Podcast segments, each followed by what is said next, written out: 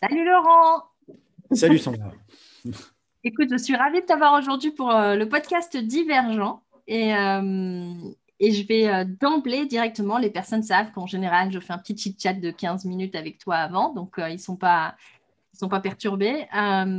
Dis-moi, pour les personnes qui te rencontrent pour la première fois, comment est-ce que tu te présentes généralement, Laurent? Alors, ça dépend évidemment du cadre. si c'est évidemment sous un cadre professionnel, j'ai tendance à, à, pitcher rapidement en disant que je suis celui qui va leur faire aimer la vente. Euh, donc ça, c'est mon métier, euh, voire même ma, mission. Et euh, comment je, me présente vis-à-vis de gens que je ne connais pas dans un cadre personnel?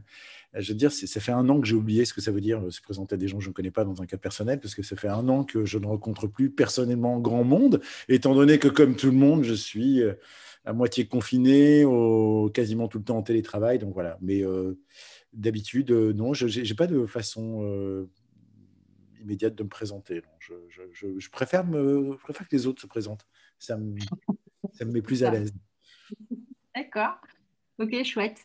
Euh, écoute, du coup, j'aimerais bien, tu vois, te proposer de, un jeu d'emblée que j'aime bien proposer à mes invités, qui est le suivant. Ben, imaginons deux secondes que tu n'es plus Laurent, tu n'es plus un être humain. Tu es autre chose un animal, une musique, une saison, une couleur, que sais-je, quelque chose d'autre de ton choix, qu'est-ce que tu serais et pourquoi? Ah la vache, il va y avoir des blancs dans ton podcast. Euh, euh, c'était autre, autre chose, autre chose. Yes. Euh, un animal, n'importe quoi. Attends, mais tout ce qui me vient est d'une banalité tellement affligeante que je me demande pourquoi est-ce qu'on enregistre. je, voudrais être un chat mais tu vois, un, bon chat d'appartement euh, auquel on fout la paix, euh, tu, vois, qui, peut ronronner euh, dans le canapé au soleil pendant que, pendant que le monde tourne et que, et que les adultes sont, sont partis au taf. c'est le chat de la maison, tu vois qui de temps en temps, temps en temps, peut faire semblant de jouer avec les gosses, mais qui, qui considère qu'il a du personnel de maison et pas des maîtres. Et, voilà, ce problème, c'est que je trouve que la bouffe pour chat est dégueulasse. Donc ça, c'est vraiment, ça, c'est un truc complètement rédhibitoire par rapport à ça. Mais euh, si je pouvais... toi jamais? C'est parce que je suis quelqu'un de bizarre, tu crois? Non? T'as jamais? Non, mais il y, a, y, a un truc, tu dois savoir, c'est en, Belgique, on a, on a les baptêmes étudiants. Euh, qui ah oui, mais oui. Et donc, une des, une des, euh, un truc, des trucs traditionnels, c'est de te faire bouffer la bouffe pour chat ou pour chien, en petite quantité, mais, mais voilà. Donc, je pense que on a tous dû bouffer un whiskas ou un, ou un, bout de frolic. Ou... Quand tu croises un Belge, tu lui dis tu as une haleine de frolic, il sait de quoi il parle. C'est ça. il voit tout de suite. Si mais je sors de il te dira. ouais, bien. voilà. Donc euh, non, en dehors de ça, non, j'ai pas de, non, je, suis très content d'être un être humain en fait. Euh, je suis peut-être pas content d'être un être humain dans cette époque un peu bizarre, mais euh, mais j'ai jamais souhaité être autre chose. Euh, voilà, donc euh, oui, un, gros chat auquel on fiche la paix parce, que, parce que ça allie ma vocation au côté un peu, un peu dégagé du reste et au, confort sans, sans, se prendre le chou. Voilà. Mmh, mmh. Pas très ambitieux, hein. je sais que ça fait pas rêver, mais bon. Bah, tu aspires à une forme de, de, de, comment de tu dit qu'on foute la paix et que et j'aimais bien aussi le côté bah, que finalement le chat il considère qu'il a du personnel de maison. Ah, bien sûr, voilà, le, chien, le, chien a, le chien a des maîtres, le chat a du personnel de maison, c'est bien connu. C'est ça. Euh, mais non, mais c'est effectivement oui, c'est doit être parce que je suis dans une période très, euh, très débordante et très occupée que je vise à, euh, en tout cas, je me projette dans, dans un monde de, quiétude et de tranquillité apparente, dans lequel, à mon avis, je me, je me, je me ferais probablement chier en, en, moins de 48 heures. Mais bon, voilà. D'accord, bah, merci d'être prêté au jeu en tout cas. Euh, c'est court, c'est bien, c'est vachement court ton, truc. Du coup, j'aurais envie de maintenant de te demander, comme tu sais, le propos du podcast, c'est justement de permettre de créer un espace pour que les personnes puissent se raconter, raconter leur histoire. Et euh, bah, j'aimerais bien, du coup, Laurent, que tu nous racontes euh, ton histoire. Tu la commences où tu veux, tu en dis ce que tu veux, tu la termines où tu veux, et on a le temps. écoute, raconter mon histoire, je, on va pas tomber dans la, dans la séance de psy, mais si tu veux, je vais quand même raconter mon histoire sous, sous le biais de mon métier. à la base, à la base, tout au début, je pense que je suis un, un psy contrarié. j'ai grandi entre euh, une maman euh, sage-femme et, euh, et, professeur à l'école d'infirmière dans tout ce qui était gynéco-obstétrique, et un papa chirurgien cardiovasculaire. Et mon, mes meilleurs amis, qui étaient mes voisins, avaient un papa psychiatre. Et si tu veux, j'ai tout de suite compris le gap entre des métiers dévorants qui provoquent de l'absence et des métiers dévorants qui provoquent de la présence, puisque pendant que mon père opérait, Michel, le papa de mon meilleur copain, euh, lui, euh, il recevait ses patients euh, entre, entre deux escapades au jardin où il bouturait ses rosiers.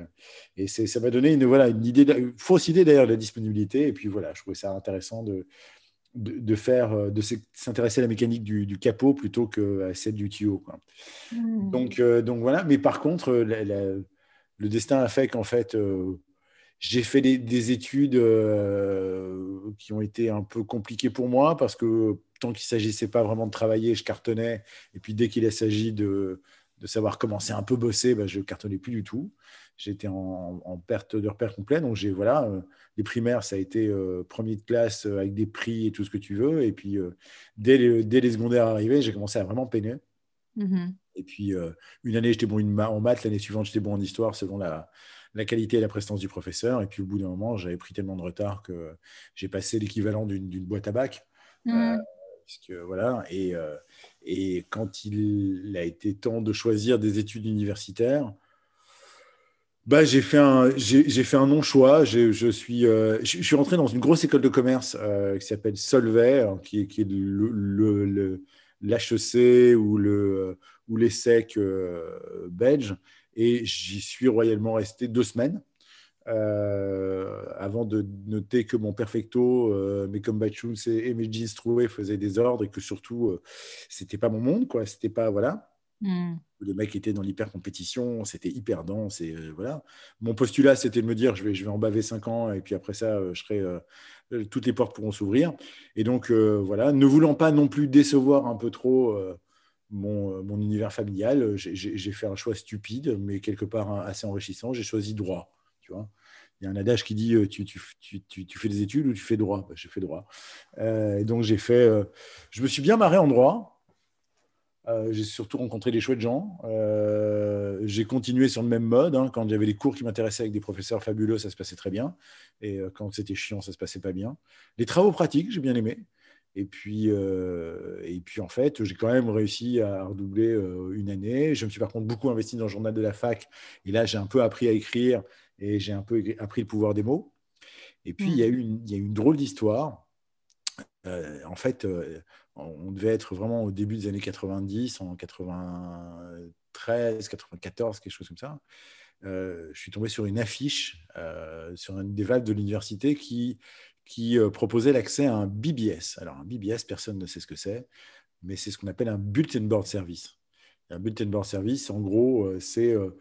Euh, un, vous aviez le Minitel en France, nous on n'avait on pas ça en Belgique, mais on avait des espèces de, de, serveurs qu'on branchait sur des lignes de téléphone avec une interface en huit couleurs à fond noir, tu vois, style Minitel.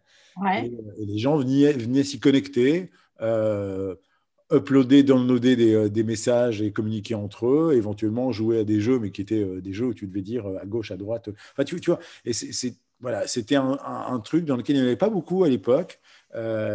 C'était seul, seulement certains geeks qui avaient des modems qui faisaient des qui s'y connectaient, tu vois.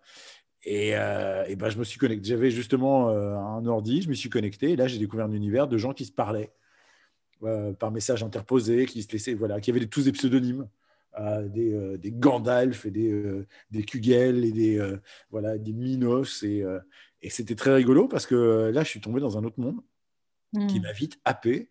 Et très rapidement, je me suis vachement investi là-dedans. Je suis devenu les, les, mecs qui avaient ce BBS m'ont rapidement coopté. Et donc, j'ai fait partie d'une espèce de petite bande de, de, 3-4 joyauderies où on passait nos soirées entières à organiser cet endroit, y mettre des résumés de cours, des jeux, des trucs marrants à télécharger. Tu vois, les gens devaient appeler les uns après les autres. Ils avaient un abonnement minimum si c'était gratuit, et puis s'ils payaient un peu, ils avaient droit à plus. Et puis on a commencé à avoir une communauté, tout ça en marge de mes études. Et puis on s'est dit, on va, pour gagner des sous euh, et rentabiliser notre, euh, notre ordi, on va organiser des, parties de jeux en ligne. Mais quand je te dis en ligne, c'est en vrai. On amenait des bécanes, on les connectait, on demandait aux gens de venir, et puis euh, ils payaient pour, pour se tirer dessus avec, des bêtes jeux vidéo, et, on, se marrait comme des fous. Et puis, bah, finalement, au bout de 3-4 ans, comme j'en avais marre de mes études de droit et que j'avais mes deux autres potes qui géraient ce BBS qui étaient en sciences éco, ben, j'aurais dit, euh, et si on faisait une boîte Et donc, euh, donc l'idée a percolé et en 97, on a fait la boîte. Hmm. Euh, on a fait une boîte. Entre-temps, on avait été contacté par un gros acteur du monde du BBS qui était un des premiers access providers d'Internet en Belgique. il nous avait, pour animer la propre communauté qu'il avait sur son propre serveur, il ne nous payait pas, mais il nous avait filé des adresses mail. On était dans les toutes premières personnes que je, connais, que je connaissais en Belgique qui avaient droit à des adresses mail. Et donc voilà, ça, ça a duré quelques années. Et puis en 97, on a lancé notre boîte qui voulait faire du, du web. Euh, voilà. Et euh, on a lancé ça à une époque où euh, bah, le web, on n'en parlait pas, quoi. Ou très mmh. peu. C'était un, un truc qu'on regardait avec des yeux ronds en disant Internet, oui, ok, c'est des trucs qu'il y a dans les bibliothèques universitaires. Et alors? Et donc voilà, 97-97, le marché était assez fermé. Moi, mmh. j'avais des cheveux longs, je te dis, une veste en cuir, et je rêvais de faire du graphisme. Je codais des pages en HTML4. Et, euh, et puis, il s'est passé un truc, c'est qu'en fait, j'ai euh, j'ai pas mis de thunes dans la boîte. Mais mes amis ont mis un peu de leurs sous à eux parce qu'ils en avaient. Moi, j'en avais pas et je refusais de demander à mes parents. Euh, parce que eux, vous auraient bien voulu que je continue mes études et, donc je savais que les décevrais un peu en faisant ça. Et donc, j'ai pas voulu mettre de thunes. Je me suis dit, mon apport en, en travail équivaudra, équivaudra mon, euh, mon apport en financier. Et évidemment, euh, crétin orgueilleux, euh, j'ai aussi mis un point d'honneur à ne plus, comment dire, à ne plus accepter de l'argent de mes parents. voilà, je, pense que j'avais une modération sur le loyer et c'était à peu près tout. Et donc, bah, très rapidement, il a fallu que ce soit cette boîte-là qui me paye. Et, et comme cette boîte n'avait pas de clients, et, a, a, priori, ils m'ont gentiment demandé de faire quoi? Bah, De devenir le vendeur de la boîte. Euh, puisque selon eux, j'avais la tchatch et le bagou et, euh, la bonne présence et le bon carnet d'adresse. Et donc, ça, c'est la première fois que j'ai vraiment, euh, j'ai vraiment dû endosser le rôle de vendeur. Et quand je te dis vraiment faire, c'est-à-dire que je pense que c'est mes, deux associés d'époque qui m'ont payé ma première chemise, ma première cravate et mon premier petit veston. Et puis, bah, je suis allé vendre. Mais l'histoire, malheureusement, a tourné un peu court parce que d'un côté, c'était dur à vendre, de l'autre côté, surtout, on a eu un rapport difficile humain euh, tous les trois, qui était que comme c'était leur boîte à eux et que moi, j'avais pas de bille dedans, euh, je me suis vite retrouvé euh, d'une position de, cofondateur à une position d'employé frustré parce que je ne pouvais pas faire du graphisme et décevant parce que je ramenais pas assez de chiffre d'affaires.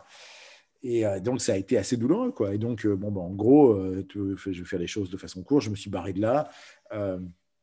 J'ai été vivre six mois d'amour et d'eau fraîche avec une, femme formidable dans laquelle j'étais tombé fou amoureux euh, et, qui venait de partir de Paris jusqu'à Miami. Et voilà. Et donc, on a vécu une belle histoire d'amour. Et puis, quand je suis revenu, eh ben, j'avais euh, plus de copines, j'avais plus de boulot, euh, j'avais plus rien. J'avais des dettes colossales auprès des opérateurs téléphoniques qui te facturaient très cher la minute de communication aux États-Unis à l'époque. Euh, et bah écoute, euh, la première chose que j'ai fait, c'est reprendre ma voiture non assurée pour aller livrer les pizzas comme quand j'étais étudiant pour, euh, pour payer la bouffe du lendemain. Et puis, très rapidement, quelqu'un m'a dit, tiens, il y a une boîte de transport qui cherche des commerciaux. C'est correctement payé, il y a une petite voiture de fonction. Et bah, j'ai franchi la porte et puis j'ai dit, engagez-moi. Le lendemain, j'avais euh, j'avais un contrat signé et euh, j'ai démarré ma carrière dans la vente euh, dans cette petite boîte qui est devenue Chronopost en Belgique. voilà. Et donc, en fait, si tu veux, le, le, le, voilà, j'ai démarré dans la vente complètement hmm. par hasard, si tant est qu'il y ait des hasards. Et c'est là que j'ai fait ma carrière de vente, où je suis passé de, la vente d'enveloppes en carton à 600 francs belges euh, à des secrétaires et des réceptionnistes qui n'en voulaient pas parce qu'ils travaillaient avec DHL et TNT, où tu devais pousser la porte avec ton pied pour dire bonjour, c'est Chronopass, on vend des Chronopass, machin truc. Euh, jusqu'à euh, des clients de plus en plus gros et jusqu'à ce qu'un jour, je change de crèmerie, je sois appelé dans une boîte complètement. Enfin, d'abord, on me propose un, la, direction des ventes de la boîte que j'ai prise pendant quelques temps. Là, j'ai découvert ce que c'était que du management et franchement, euh, c'est c'était pas simple non plus. mais j'étais un bon vendeur, j'étais un manager trop jeune malheureusement. Et, et à l'époque, on avait signé un deal avec une super boîte qui s'appelait Kiala, qui faisait de la distribution en point relais, qui était les premiers à faire ça. Euh, grâce à Kiala, on avait réussi à choper un deal avec Amazon. Et puis, bah, l'équipe de Kiala, ils sont, ils sont venus vers moi en me disant Mais tu as un super profil. Euh, en même temps, tu es tech, en même temps, tu es, euh, market, en même temps, tu es, vente. Est-ce que tu n'as pas envie de bosser avec nous? Et puis bah, là, je suis rentré dans l'équipe de Kiala et j'ai fait le business development de Kiala en Belgique. Et puis, je suis parti 3-4 ans faire le business dev de Kiala en France. Et si tu veux, j'ai terminé avec des clients gigantesques du genre euh, Cdiscount, du genre Pixmania à l'époque, euh, mais aussi avec des e-commerçants, les VPCistes, les débuts de vente privée. Euh, voilà, donc là, je, quand j'ai terminé ma carrière de commercial, si tu veux, j'avais des très, très, très gros clients. Mmh. Mais il s'est passé un truc au moment où j'ai été nommé plus ou moins, où j'étais commercial plus plus ou jeune manager chez Chronopost. c'est que notre, notre, directeur, notre directrice d'ailleurs, dont je me rappellerai toujours, euh, avait un espèce de, consultant favori qui venait nous donner des formations, principalement des formations en management.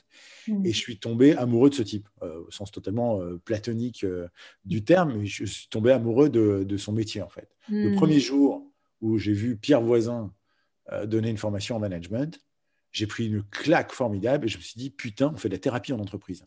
Il y a moyen de faire ça, ça existe. J'avais absolument pas conscience que ça pouvait exister, et ça existait. Devant moi, j'avais un type qui venait avec une, pertinence incroyable, un amour des mots et en même temps une posture complètement dingue.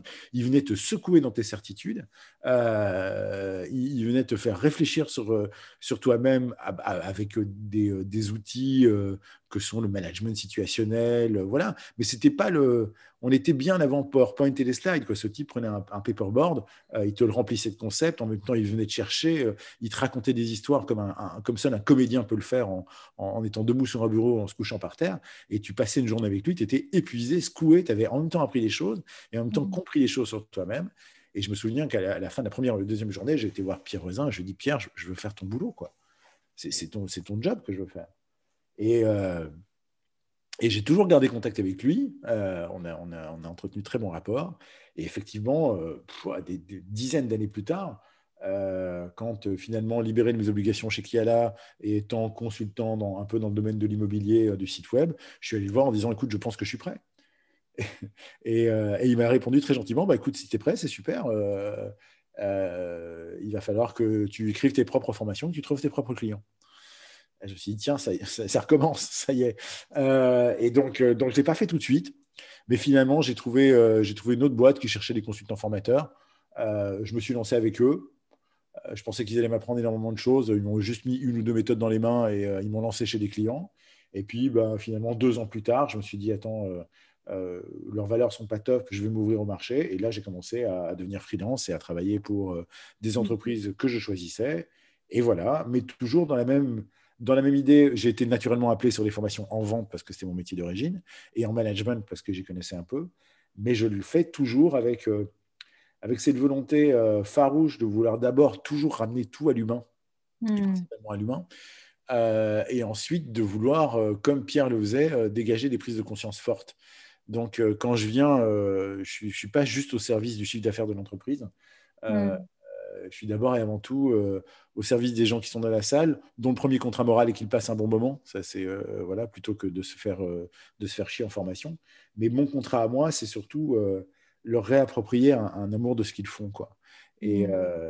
et, donc, moi, je ne peux pas les secouer toujours dans toutes les certitudes, mais au niveau de leur certitude commerciale, je, je, leur passe un message en filigrane qui est de dire euh, retrouvez la foi dans ce que vous faites. Et si vous ne la trouvez pas euh, dans ce que vous faites aujourd'hui, prenez des options pour vous barrer, mais barrez-vous et allez, euh, allez vendre des choses qui vous plaisent parce qu'on a besoin de vendeurs. contrairement à ce qu'on pense, on a besoin de vendeurs qui sont investis dans ce qu'ils font. On va avoir besoin de beaucoup de, conviction et de force de persuasion dans les années qui viennent parce que le monde doit changer. C'est pas qu'il va changer, mais il doit changer. Et euh, on peut pas laisser, euh, on peut pas laisser l'humain aller à volo. On doit le, convaincre de changer de mode de consommation, euh, d'options pour la planète, le climat et ainsi de suite. Et pour ça, on a besoin de, grands vendeurs. Et, d'un autre côté, je, veux aussi essayer de faire réaliser à plein de gens qui qui vivent de la vente, mais de façon totalement alimentaire et qui ont un peu abandonné le combat en disant bah voilà, c'est juste un job, euh, je le fais comme ça et euh, ça, paye, euh, ça paye la gamelle, leur dire non, non, en fait, non, non seulement tu as une liberté de choix, mais en plus, tu pourras avoir une action extrêmement positive sur l'univers et donc sur toi-même.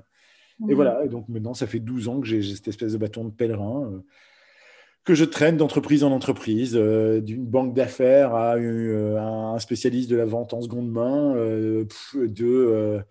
d'une compagnie d'assurance à des gens qui vendent des produits pour le bétail. ou, voilà, donc je, m'éclate et je me régale parce que tous les jours, je suis dans une, dans une boîte différente. Et pour la petite histoire, il y a de ça ouais, une petite 7-8 ans, j'ai évidemment fait une formation en plus euh, en psychothérapie, enfin en thérapie, on peut dire psychothérapie si on n'est pas psychologue, en thérapie de trois ans qui m'a apporté euh, une malle à outils absolument extraordinaire, plein de très belles rencontres aussi. Dans l'idée de me dire, tu vois, une fois que j'ai commencé à m'embrouiller sur les métiers de la formation, je me suis dit, je fais, allez, je fais 10-15 ans formateur, 10-15 ans coach, 10-15 ans thérapeute et j'aurais bouclé la boucle. Euh, donc, en fait, ça ne s'est pas passé comme ça. J'en suis à ma 12e année de formateur. Et j'ai pas envie d'arrêter parce que ce métier est trop génial en termes d'énergie.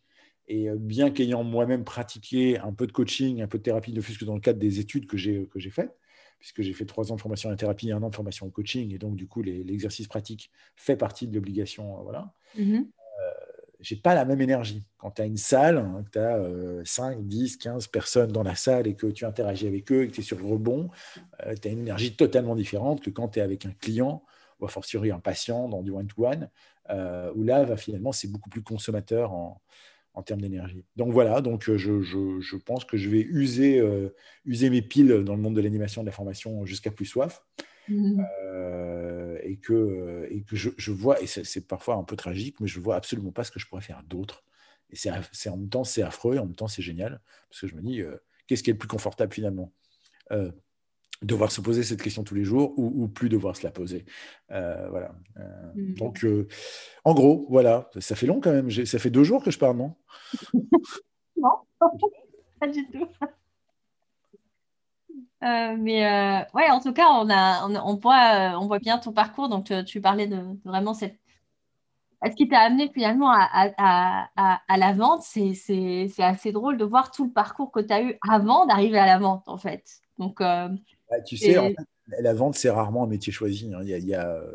Aujourd'hui, maintenant, il y a quelques filières qui, euh, qui font la promotion de ces métiers-là. Et il y a quelques bonnes écoles qui, euh, au lieu d'être des bêtes écoles de commerce traditionnelles, forment officiellement la vente et essayent de, de, susciter la vocation de la vente là-dedans. Mmh. La majorité du temps, de par la réputation des ventes et des vendeurs, ce n'est pas un métier qui suscite des vocations. Il y, a, il y, a, très peu de gens qui se lèvent un matin et qui se disent Papa, maman, je veux faire vendeur. Mais quand bien même si, ça arrivait, euh, comme je le dis souvent en conférence ou en formation, si ça arrivait, la majorité des parents ferait euh, T'as pas envie de faire des études euh, d'abord? Ou voilà, Parce qu'il y a, y a une méconnaissance complète de ce métier. Pourtant, des vendeurs, on en a besoin et il y en a plein et, il en faut. Mais donc, souvent, chez les vendeurs, tu vas trouver des gens qui, à la base, n'ont pas, ont pas, choisi, ont pas choisi cette filière-là, mais qui s'y retrouvent. Alors après, est-ce qu'il y a. Est-ce qu'il y a une forme de, de prédestination? Est-ce que parce que quand j'étais petit, j'adorais déjà vendre les calendriers au porte-à-porte euh, comme on me les filait à l'école et que c'était un peu mon kiff euh, Est-ce que parce que j'ai eu plein de petites idées de business dans la cour de récré, euh, est-ce que, est que j'avais ça dans le sang Est-ce que finalement mes potes se sont pas trompés quand eux-mêmes ils m'ont dit c'est toi qui vas faire vendeur de la boîte? Est-ce que voilà, est-ce que plutôt que d'aller à contre-courant de ces signes-là, j'aurais peut-être dû les accepter tout de suite? Je ne sais pas. En fait, voilà. Mais mmh. Mais pour la petite histoire, donc, euh, pour, te dire à quel point le, monde est marrant, donc, je t'ai dit que ma mère était euh, sage-femme, mon père était chirurgien, mon frère euh, est devenu docteur en philosophie. moi, pour faire la péréquation, j'ai épousé un médecin, une, gynécologue. Voilà, donc on est bien dans le freudien complet. Et, euh, et, maintenant, le plus drôle, le hasard de la vie fait qu'on on, m'a proposé d'incarner un personnage qui s'appelle Dr. Sales, euh, qui sévit euh, sur YouTube et, et, sur une chaîne de télévision, une chaîne de télévision économique belge. Et donc voilà, maintenant je suis un, un docteur dans la, dans la, posture complète. Voilà, tu vois, il y, a, il y, a un truc quand même, il y a, des espèces de, de, de lignes de force dans ta vie qui te ramènent à des choses comme ça, qui, voilà, assez curieux. Au final, tu étais quand même docteur, docteur en vente. c'est génial. Alors oui, encore une fois, j'ai beaucoup de respect pour le titre de docteur. Euh, oui, j'entends. J'ai des amis qui sont tous des vrais docteurs, qui ont, euh, peiné sang et eau pour obtenir ce titre, qu'ils soient docteur en droit, docteur en philosophie et évidemment docteur en médecine. Donc avec beaucoup de respect, hein, c'est juste un personnage. Mais c'est marrant parce que quand les gens m'ont dit Ah ouais, tiens, c'est génial, et ce personnage, il pourrait s'appeler Dr. Sales j'ai rigolé un grand coup en disant voilà, là on est au bout du truc. Là, c'est vraiment la confrontation majeure avec l'imposture totale. C'est euh, non seulement euh, tous les jours, évidemment, j'ai un syndrome de l'imposteur, forcément, mais alors là, on va loin quand même, on va très loin. Je dis bon, bah écoute, on te le propose, prends-le, on verra bien ce que ça donne. Quoi. Puis, euh, puis voilà. Génial. Et, et, du coup, tu vois, parce que tu, tu, tu parles de syndrome de l'imposteur, et donc ça me fait penser un peu à, tu vois, cette, cette période aussi où tu, euh, où, tu dis que tu, tu refuses euh, le soutien de tes parents financiers, tu, euh, où, tu es quand même dans, dans, dans, un moment donné poussé dans tes retranchements où tu dois aller vendre des pizzas pour arriver à subvenir à tes besoins, etc. Du coup, j'imagine que c'est des périodes de ta vie, en tout cas qu'il y a eu plusieurs périodes comme ça dans ta vie où ça a été un peu plus, comment je vais dire, difficile. Euh, et, ce qui m'intéresserait, tu vois, de, comprendre, euh, c'est euh, de voir en fait dans ces moments-là, comment est-ce que tu arrives à, comment tu es arrivé à, bah, trouver les ressources nécessaires pour, tu vois, quand même continuer à aller de l'avant? Qu'est-ce qui, à ces différents endroits clés, tu vois, de ton, de ton histoire? Bah, Tu sais, encore une fois, on va rester dans, dans l'idée de l'imposture de minutes. Est-ce que c'était vraiment difficile? J'étais je, vais, euh, je vais être euh, horrible dans ce que je dis, mais je suis, je suis tombé du bon côté de la barrière ou du bon côté de la cuillère, si tu veux. Euh, voilà, on ne m'a pas non plus laissé tomber. Je me suis pas retrouvé à la rue. même si quand je suis rentré de, mon, de, mon, grand voyage, j'avais vraiment plus un sou et j'avais prêté mon, petit appart à un type qui l'a complètement dévasté et que j'étais criblé de dettes que j'ai remboursé moi-même comme un grand, bah, j'avais quand même un toit sur la tête et, et il suffisait que je, demande à quelqu'un pour avoir un repas chaud. Quoi. Donc, euh, je, je, connais mmh. des gens, euh, je connais des gens qui sont passés par la rue, tu vois. Euh, je connais des gens qui, quand on parle de, résilience, il y a toujours un débat là-dessus. C'est vraiment la résilience à la base, c'est quelque chose qui, qui, est forcément lié à l'existence d'un trauma. Et quand on parle de trauma, on parle de vrai trauma de vie. J'ai pas eu, euh, pas eu une maladie grave, j'ai pas perdu un, proche, je me suis pas retrouvé à la rue. Donc, euh, donc tout ça est, très anecdotique par rapport à ce que tu vis.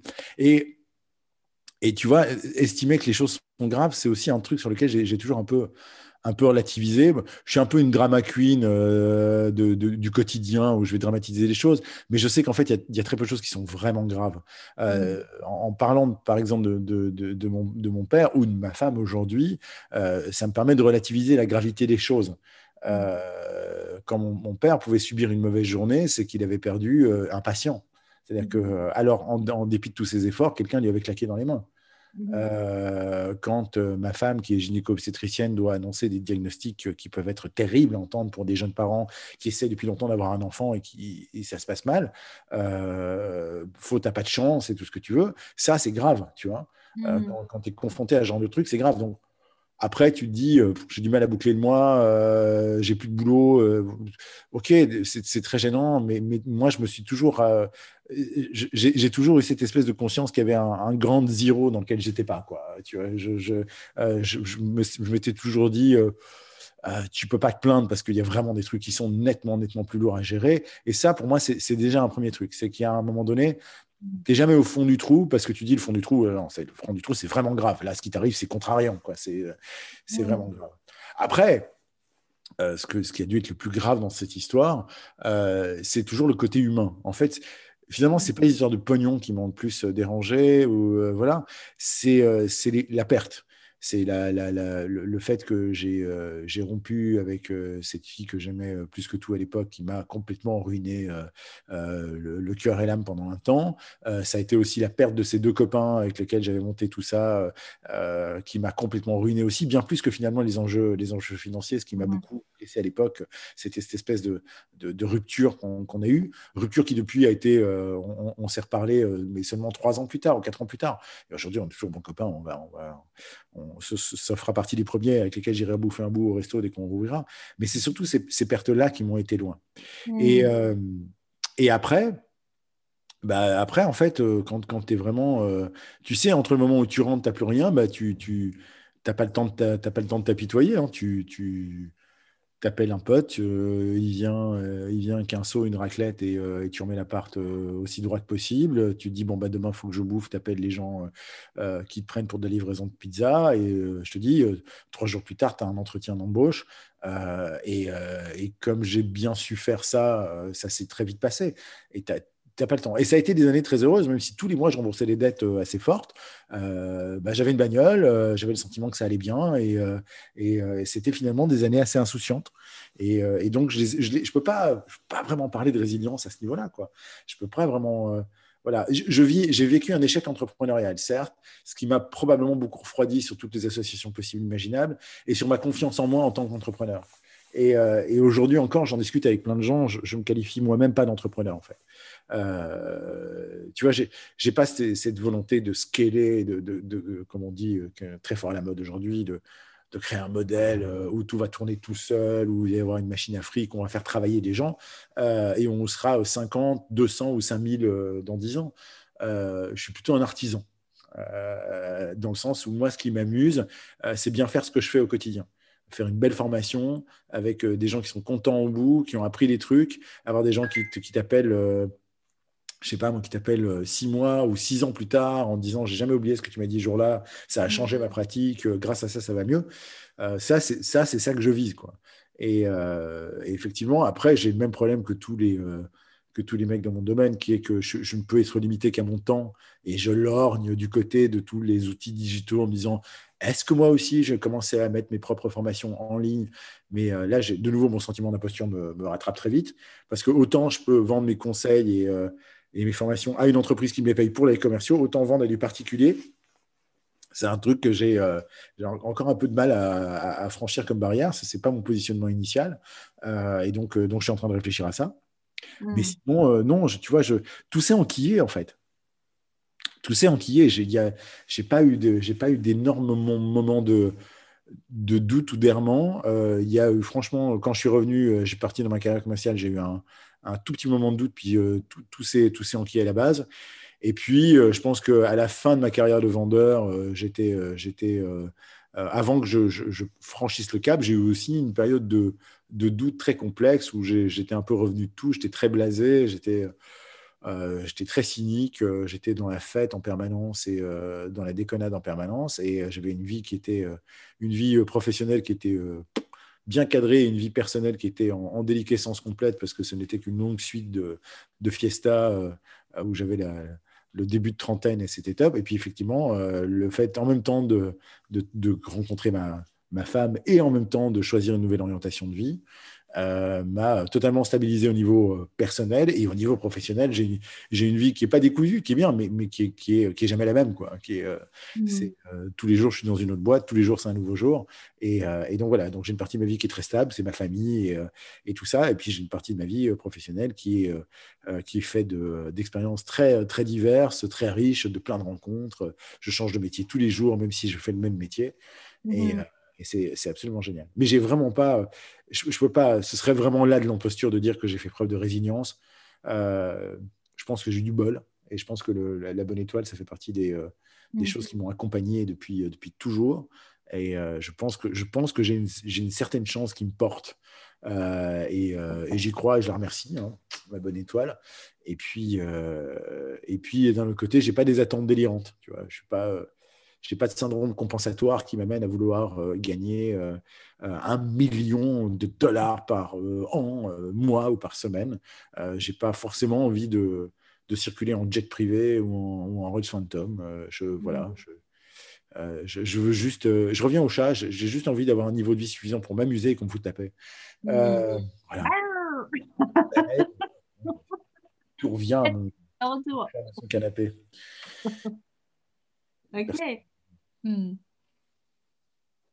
Et dans le fond, je crois que tu, tu on, a, déjà échangé, donc tu sais bien que nous avons un, un on a, tous les deux un intérêt euh, particulier pour, euh, Simon Sinek. Et donc, du coup, euh, tu vas pas être surprise par ma question, qui est de savoir, bah, du coup, Laurent, qu'est-ce qui t'anime dans, le fait de justement être formateur en vente comme ça et que tu puisses mettre l'humain au centre Parce que j'ai entendu depuis le début de l'interview, tu l'as dit plusieurs reprises, c'est vraiment ça qui t'anime. C'est pas tant être au service finalement de du profit de l'entreprise, etc. Mais c'est vraiment de, de, mettre tes, compétences au service de l'humain et de pouvoir... Euh, qu'est-ce qui t'anime euh, profondément là-dedans? Ah, y alors, je vais dire les choses à l'envers parce que tu vois, il y, a, forcément d'abord et avant tout, il y a une forme de part d'ego.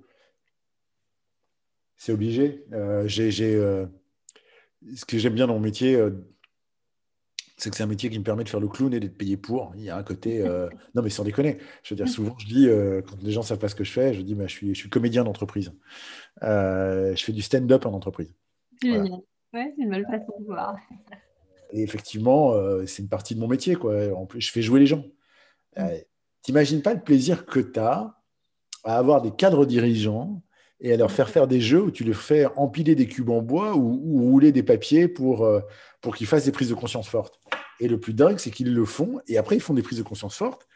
Et, tu, tu euh, voilà, tu, et, euh, et, tu dis, mm. putain, je, suis payé pour ça. En même temps, ça marche et ça donne du résultat. Quoi. Donc, ça, c'est un, mm. un, vrai kiff. C'est, euh, mais bon, il y, a plusieurs choses qui m'animent. D'abord, il y a un gros faire plaisir. Ça a toujours été mon. Un, un, de mes drive, un de mes gros drivers, c'est, c'est fait plaisir.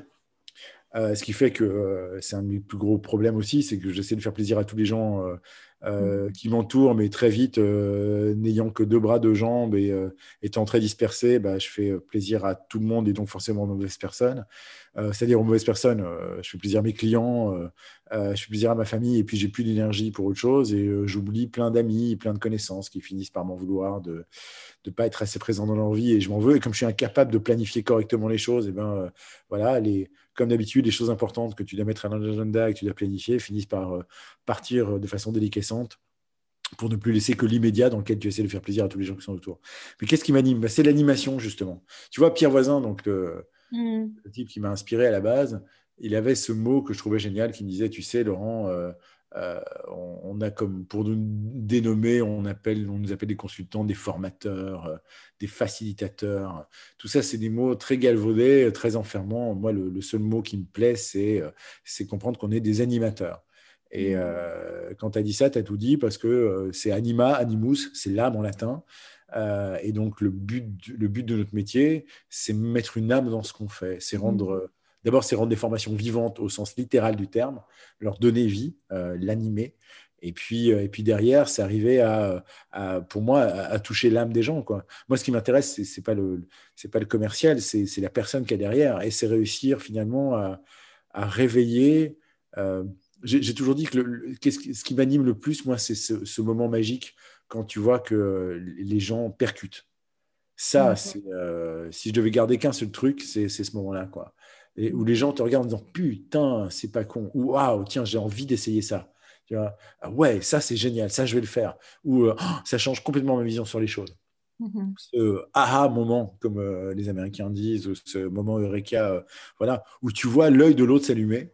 Ce, qui est pareil, tu parlais de Sinek, c'est pareil dans, dans le why. Et quand tu arrives à articuler correctement un why en entreprise ou même pour une personne, et que tu arrives à dire finalement euh, votre mission de vie ou votre proposition de valeur, est-ce que ce serait pas ça et que les gens te disent ah, putain, c'est ça, ça c'est ce que j'adore déclencher. Quoi. Et donc, mm. ce qui me nourrit, c'est ces moments-là. Ça n'arrive pas tout le temps. Euh, moi, je, sais que ça arrive au moins plusieurs fois par jour, mais, mais cette espèce de, de moment d'épiphanie, de, révélation, euh, c'est mm. vraiment le petit truc qui me nourrit au quotidien. Mm. Et puis, moi, ce qui, ce qui, ce qui m'éclate, c'est effectivement essayer de, de travailler avec les gens pour qu'ils ils se mettent en alignement par rapport à, un minimum, alors je sais que le terme alignement est super galvaudé aussi, mais, mais, mais voilà, qui considère que, qui voilà, que le travail, ce n'est pas le tripadium, ce n'est pas le truc obligé qui est une torture, c'est un levier pour faire des choses d'abord pour soi, puis ensuite pour le monde, et qu'à partir du moment où ils, se rendent compte qu'ils ont une force de... ce qui me déprime, c'est que les gens, ils essaient de changer la planète en changeant, en changeant juste leurs habitudes de consommation. C'est Pénélope, quoi, tu vois, c'est euh, défaire le soir ce qu'on construit le jour. Euh, si, tu, tu, peux, tu peux décider de rouler à vélo tous les jours, mais si tu vas bosser pour... Euh, je ne vais pas citer de marque, mais si tu vas bosser pour des, des entreprises qui sont hyper polluantes euh, et absolument pas engagées, euh, voilà, comme disaient les mecs de Time for Planet, euh, tu es en train de faire pipi sous la douche. C'est bien, mais ça ne va pas suffire. Et d'un autre côté, on nous a complètement dissocié de ça. Tu vois, on, on nous a dissocié de cette idée que on est ce qu'on fait. Euh, c'est aussi un truc sur lequel euh, ça m'a fait beaucoup converger, c'est le fait de dire finalement, est-ce qu'on est ce qu'on fait euh, ou est-ce que ce qu'on fait d'un côté et ce qu'on est de l'autre, c'est des choses différentes. Je trouve ça difficile en fait d'arriver à considérer que on fait un truc pendant 8 heures par jour, puis on est quelqu'un d'autre en dehors, et que mmh. finalement pendant 8 heures par jour, on porte un masque, on est sous une contrainte. Alors qu'encore une fois, bah non, en fait, non on, devrait pouvoir répondre. Tu vois, sur l'exercice du pitch, ça me fait toujours marrer parce que tu, fais l'exercice avec tout le monde, tu dis qu'est-ce que tu fais dans la vie? Et la majorité des gens te disent je suis euh, consultant, euh, formateur, je suis euh, cadre commercial, je suis directeur des ventes chez. Et donc, ils font eux-mêmes l'abus de langage qui est de confondre l'être et le faire. Mm-hmm. Tellement, très, très latin. Hein. Les, anglo-saxons te disent I do, I do manage. voilà. Alors que les francophones te disent je suis. Mais quelque part, on a, on a peut-être raison, en fait. Il faudrait qu'on soit. Mhm. Qu'on arrête de dire en même temps, je suis directeur commercial, mais bon, dans la vie privée, tu sais, je suis plutôt passionné par tel, tel truc. Euh, non, en fait, non, j'aimerais bien que tu, sois un directeur commercial engagé euh, dans quelque chose qui te passionne. Euh, et, si finalement le fait d'être directeur commercial ne te passionne pas, bah, mets ton énergie au service d'autre chose parce que tu as une vie. tu vas passer 70% de cette vie à travailler. Euh, parce que ne fût-ce que pour gagner Trackroute, tu vas devoir trouver un truc à faire. Et donc, mm. si ce truc peut être contributif ou au moins neutre et faire du bien à autrui, c'est top. Quoi. Donc, euh, on, se réveille, on y va. C'est ça que j'aime bien. Alors, euh, je saurais que j'aurais, je, je, pourrais me reposer l'âme en paix si j'ai sur mon lit de mort la conviction qu'au moins deux personnes, pas une parce que sinon j'aurais fait qu'une continuité, qu'au moins deux personnes se seront dit grâce à toi, j'ai, euh, grâce à ce que tu m'as dit ou ce que à la fois on s'est vu, j'ai changé d'orientation et je me suis mis à, faire quelque chose de, mieux euh, pour l'humain, le social, la planète, j'en sais rien, quelque chose d'autre que des intérêts purement capitalistiques. là, à ce moment-là, je pense que ne fût-ce qu'une personne de plus, enfin deux, quoi. Là, ce serait top. Voilà, mm. qui m'anime. Mm. Euh, et, c'est super intéressant, là, ce que tu nous partages, c'est que tu, tu es vraiment profondément animé par cette volonté de pouvoir faire un impact, mais c'est pas genre euh, en mode euh, mégalo, genre je vais changer le monde. Ça, c'est de ce que tu nous dis, c'est si, si, ma manière d'être et de faire pouvait juste changer la vie de deux personnes, dans leur, ça, de créer cette épiphanie qui fait que leur vision du monde change complètement bah, euh, Je vais te dire, tout commence par deux personnes. Je veux dire, non, mais ça déconne. Enfin, que, que ce soit Adam et Ève, que ce soit euh, l'idée du, euh, l'idée du patient zéro de, n'importe quel virus, et bon sang, on est en plein dedans, il a fallu, il a fallu une ou deux personnes atteintes. Et puis, si ça marche et c'est contagieux, ça, ça crée un chiffre à un moment donné. Il y a un tipping point, il y a un moment donné où. bascule, ouais. Mm, mm. Le plus difficile, c'est de passer de 0 à 1 tu vois. Passer de 1 à 2, et après, c'est une continuité. Mais passer de 0 à 1, c'est ce qui est plus compliqué, quoi. Et, mm. euh, et moi, alors, je ne sais plus, je cherche toujours la source de ce truc, mais euh, il, paraîtrait que sur une tombe euh, à Canterbury, il y aurait un, il y aurait une phrase qui dit ceci, il disait quand j'étais jeune, je rêvais de changer le monde. Euh, et je me suis rendu compte que changer de monde, c'est beaucoup trop compliqué. Alors, je me suis dit que j'allais changer au moins euh, tous les gens que je connaissais. Et je me suis mis à vouloir changer tous les gens que je rencontrais. Et je me suis rendu compte que c'était quasiment impossible. Alors, je me suis euh, juste dit, bah, j'ai juste changé mes très proches et les gens que j'aime. Et, et, même ça, ça a été hyper compliqué. Et aujourd'hui, sur mon lit de mort, je réalise un truc c'est qu'en fait, la seule chose que je pouvais changer, c'était moi. Mais en me changeant moi-même, j'aurais eu un impact positif euh, sur mes proches et les gens que j'aime, qui aurait eu un impact positif sur les gens que je connais, qui aurait eu un impact sur le monde. Et, mmh. et, donc, effectivement, oui. Euh, tous les matins, tu, peux te lever en disant Putain, le monde va mal, euh, on entend encore des nouvelles qui sont fracassantes, qu'est-ce que je fais? On est sidéré par euh, notre, notre, notre poids ridicule dans, dans, cet échiquier qui nous échappe complètement. entre aujourd'hui, voilà, tu as. Biden qui insulte Poutine et qui se frite avec la Chine. On croyait être sorti de Trump et il y a ça qui commence. On va reconfiner.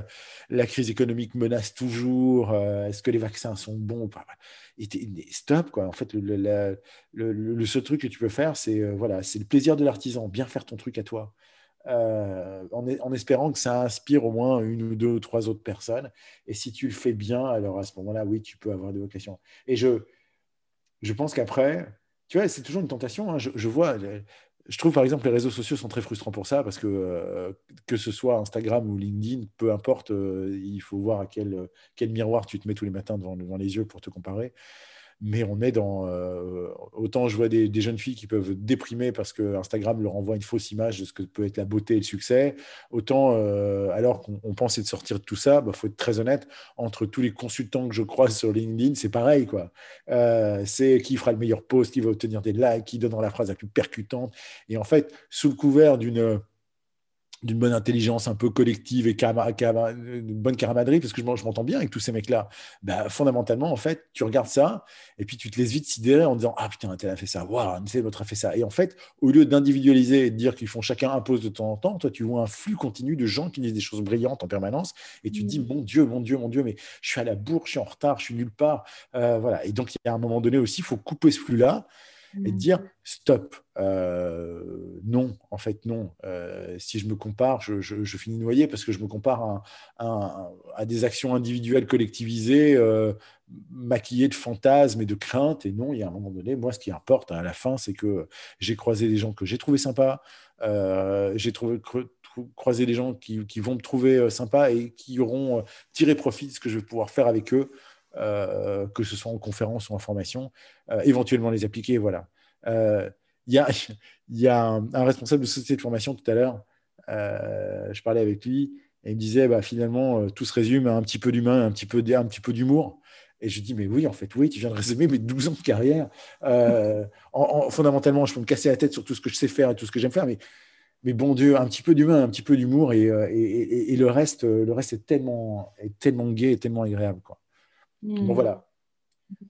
Et, euh, ça, me donne envie du coup de te demander ben, un petit peu d'humain, un petit peu d'humour. Comment tu fais ça concrètement au quotidien, Laurent?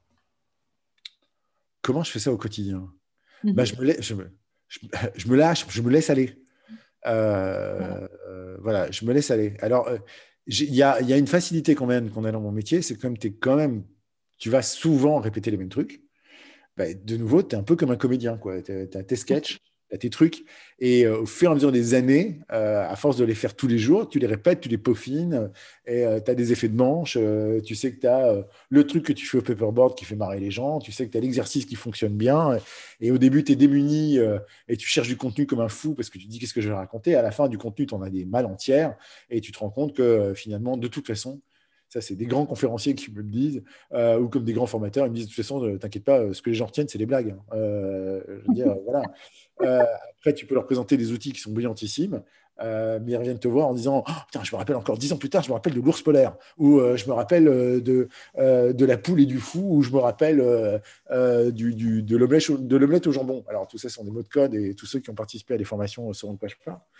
Mais, mais voilà, et, et mais derrière ça, effectivement, oui, non, je me lâche. Je m'autorise des trucs, en fait. Je, je, m'autorise à être drôle, je m'autorise à être parfois un peu incisif, euh, parce que je le fais avec une, une vraie, euh, ah, je vais encore utiliser un mot chiant, une vraie bienveillance. Euh, je, le fais. Je connais des formateurs qui vont plus secouer les gens en étant un peu, tu vois, un peu mordant, un peu, un peu frictionnel. C'est très français, ça. J'ai quelques potes auquel je pense en France, euh, qui, qui, aiment bien cette espèce de, confrontation. Bon, un peu le torse et on se frotte les idées pour essayer de faire jaillir des étincelles. On est un peu dans la, dans la, lutte des chefs. Euh, euh, mm. Voilà, très, très franco-français. Alors que moi, belge, j'ai cette espèce de volonté permanente de faire en sorte que tout le monde, surtout tout le monde, doit s'entendre. Euh, compromis à la belge, quoi? Le compromis à la belge. Oui, mais, mais, t'imagines pas à quel point on est, on est, on est probablement complètement parasité par ça. Mais ça a des avantages aussi. A des avantages parce que tu es, toujours obligé, plutôt que de, de, revenir constamment sur ton point de vue et de défendre comme si c'était une citadelle euh, inexpugnable dans laquelle tu, euh, euh, tu vas défendre toutes tes issues, pour défendre ton point de vue, bah, tu es très coulant parce que la, première chose que tu vas devoir apprendre à faire, c'est adopter le point de vue de l'autre, essayer de comprendre ce qu'il veut dire, essayer de comprendre, c'est un truc que j'arrive pas de dire non plus, essayer de comprendre son intention derrière son comportement, mmh. donc calmer la part d'ego qui est blessée en toi pour essayer vraiment de comprendre l'autre. Et après, après, dès que tu as fait ce mouvement-là, alors effectivement, bizarrement, tu te rends compte que la grande majorité du temps, les intentions sont, sont très convergentes. Hmm. Euh, et ça, c'est vraiment l'expérience la plus formidable, c'est d'essayer d'arrêter d'être victime de ces foutus biais d'attribution qui font qu'en fait, tu confonds les comportements et les gens. Euh, et que dès que tu vois un comportement, bah, tu l'associes à la personne, alors qu'en fait, c'est juste un comportement donné à un moment donné. Et qu'ensuite, tu peux commencer à essayer de décoder les intentions qui sont derrière les comportements. Euh, et, à partir du moment où tu te rends compte que 99% de l'humanité a les mêmes intentions, à savoir euh, sur le papier euh, être heureux, avoir un monde meilleur, et en réalité avoir à bouffer le soir, une famille aimante, un, peu de plaisir, un peu d'humour et un peu d'humain, ben voilà, tu, voilà, tu, tu, te rends compte du, de, de, ce truc-là et ça va mieux. Quoi. Mais non, moi, je m'autorise, voilà, je, je, je m'autorise à être.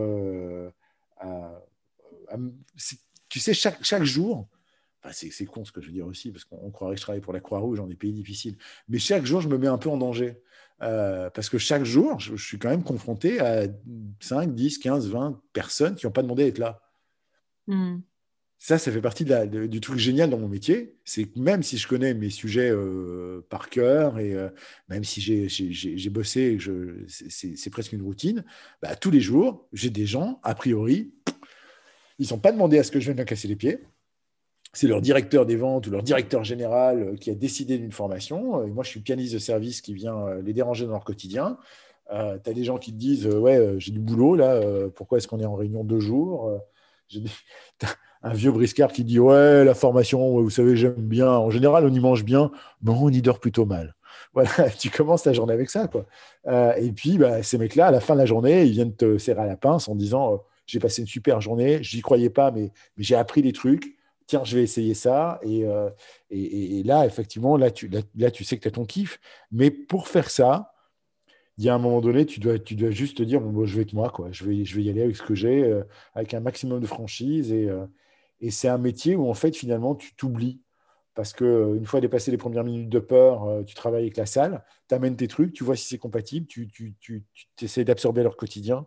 Mmh. Euh, et, tu passes un super moment euh, avec des gens euh, que tu connaissais pas le, matin même et le soir, bah, le soir, tu as presque envie d'aller boire des, coups avec eux. et voilà, donc je, voilà, j'adore ce métier. Je, vraiment, je te dis, je reviens à ce, constat. Plus ça passe, plus je me demande ce que je pourrais faire d'autre. voilà. peut pas besoin de faire autre chose en fait. Puis c'est ça que tu disais aussi, ça, autant, autant il y a des personnes qui se demandent mais qu'est-ce que je vais faire après, autant toi, je veux dire, tu n'as même pas à te poser la question, en fait. Non, mais après, tu vois, je, connais des gens qui, euh, qui m'ont confié un jour que dans ce métier-là, euh, ils répétaient tellement souvent la même chose qu'ils pouvaient presque sortir de leur corps pendant qu'ils le faisaient. Euh, mais ça, c'est un truc qui m'est jamais arrivé parce que justement, j'ai jamais dû donner tout le temps les mêmes formations et je me suis toujours démerdé pour avoir des clients qui me demandaient d'autres trucs. Et ça, si j'ai un conseil à donner à des gens qui font mon taf, c'est surtout, surtout, vous accrochez pas à un contenu. Euh, même si on a, un gros problème euh, schizophrénique de, par rapport au, contenu, c'est un peu nos bébés, donc on n'a pas envie de les distribuer, on n'a pas envie de les lâcher. Mais d'un autre côté, on passe notre temps à s'inspirer des contenus des autres. Donc il faut bien comprendre que le contenu n'a plus de valeur. Le contenu, c'est un flux. Et je dis ça alors qu'à chaque fois qu'un de mes confrères utilise un de mes slides, ça me fait chier, ou un de mes concepts, ça me fait chier. Mais d'un autre côté, il faut bien reconnaître que l'information et le contenu, c'est des flux, ce pas des possessions. Il faut les laisser partir et les laisser couler. Par contre, ce qui est riche, euh, c'est tout le temps renouvelé euh, par les circonstances. Et donc, euh, moi, j'aime bien, en fait, qu'on me dise, tiens, tu sais quoi, maintenant, tu as fait plein de conseillers bancaires, c'est super. Demain, en fait, on a, on a 2000, enfin, on a 1500 techniciens de terrain qui placent des compteurs électriques dans toute la Belgique et qui creusent des, qui creusent des fosses. Et en fait, on se rend compte qu'ils sont dépositaires d'une grosse partie de la relation client chez nous. et qu'en fait, eux, on leur a jamais parlé de relation client. Et euh, donc, il faut qu'on arrive à, les sensibiliser à ça. Comment on fait mm-hmm. euh, alors, tu, tu, serais bêtement dans l'ego à la con. Tu dis, vous savez, c'est pas trop mon public. Moi, je préfère travailler avec du CSP, avec des managers. Avec, voilà. et, je, connais, hein. je, cite personne, mais je connais, je connais des gens qui vont plutôt avoir cet aspect-là en disant, oh non, des ouvriers, non. Bah, moi, non. Je, je me dis, merde, passer le premier moment de sidération où tu te dis, mais leur métier, je ne connais pas du tout. Euh, là, je veux vraiment être totalement dans la posture. Tu dis, bah non. La première chose qu'on va faire, c'est qu'on va planifier des jours où je vais aller tourner avec eux pour voir comment ça se passe. Euh, et tu te retrouves dans une camionnette où euh, tu en as un qui parle français et les trois baragouines ils sont plutôt turcs parce que c'est un sous-traitant de sous-traitant et voilà. Tu te retrouves dans des situations complètement invraisemblables où, où tu, accompagnes quelqu'un qui va placer un limitateur de puissance pour défaut de paiement à un toxicomane qui l'attend avec deux Doberman et une machette. Bon, euh, tu vois, encore une fois, tu dis que ta vie, elle est bien. Quoi. ça va. Et, après, quand tu, retournes, quand tu retournes dans une banque, après, et que tu as une nana qui te dit Ah, vous savez, j'ai des clients difficiles. Tu lui dis Non, en fait, non. non. Va placer un limitateur de puissance à un mec qui t'attend avec une machette euh, de Doberman et qui en manque de méthadone. Et là, là tu vas comprendre que là, tu as, une journée, euh, as une journée qui commence pas bien parce que c'est ton premier de la journée, celui-là. Hein. et puis, comme tu vas être en retard pour le deuxième, le deuxième est gueulé dessus comme du pu. Là. Toi, tu as un mec au téléphone, il râle parce que son compte est bloqué parce qu'il est à 50 euros de découvert. Ça va aller, quoi. Ça va aller. Et tu verras jamais. Et donc, ce qui est génial, c'est par rapport à ce public-là, tu es obligé de te casser la tête en disant qu'est-ce que je mets en place comme pédagogie? Parce que c'est des gens qui sont dehors tout le temps. Euh, ce pas les mecs qui sont habitués à, être, à rester assis. Euh, mm. Comment je fais passer des concepts comme, comme le feedback, euh, comme, euh, comme un questionnement puissant et attentif Voilà. Et, tu trouves des trucs et tu les fais jouer et les mecs se marrent. Et les mecs te disent qu'ils ont passé une super journée et que c'était top. Et, et voilà. Mais donc, donc, tout le temps se renouveler, tout le temps, tout le temps, tout le temps se renouveler, tout le temps être confronté à des publics différents, à des métiers différents, à des, à des façons de faire différentes.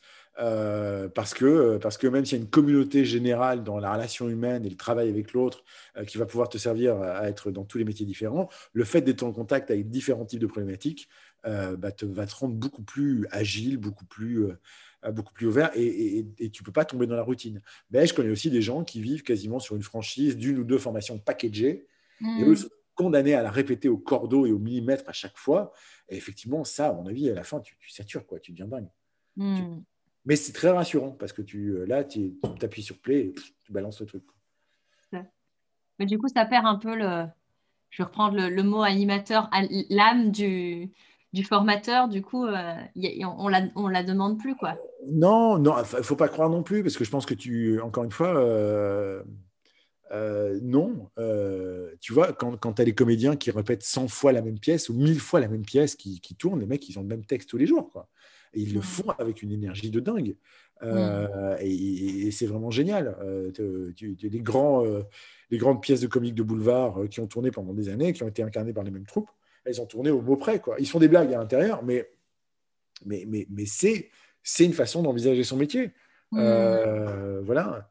C'est, je, connais des gens qui euh, la majorité des, conférenciers que je connais euh, vont, toujours être dans l'écriture, et ça c'est très très bien, c'est des mecs qui écrivent au cordeau tout ce qu'ils font. Mais j'en connais aussi un ou deux qui, euh, ont des, thèmes généraux et qui vont suivre ça. Encore une fois, si tu t'intéresses un tout petit peu aux différents types de personnalités, que tu prennes du MBTI, du DISC, une approche jungienne, de, de l'énéagramme ou de la processcom, bah, tu comprendras qu'effectivement, il y, a, des types de personnalités qui se mieux aux exercices différents. Mais, euh, effectivement, moi, je ne pourrais pas euh, avoir le sentiment de faire tous les jours la même chose, euh, même si je pouvais varier le public. il faut que je sois. C'est pas confortable hein, de devoir réécrire complètement un plan de formation. C'est mhm. vraiment chiant. Il hein, faut se le dire, c'est pas confortable d'être confronté à un, sujet que tu maîtrises moins bien et sur lequel tu es obligé de replancher, alors qu'il y en a plein d'autres que tu maîtrises très bien.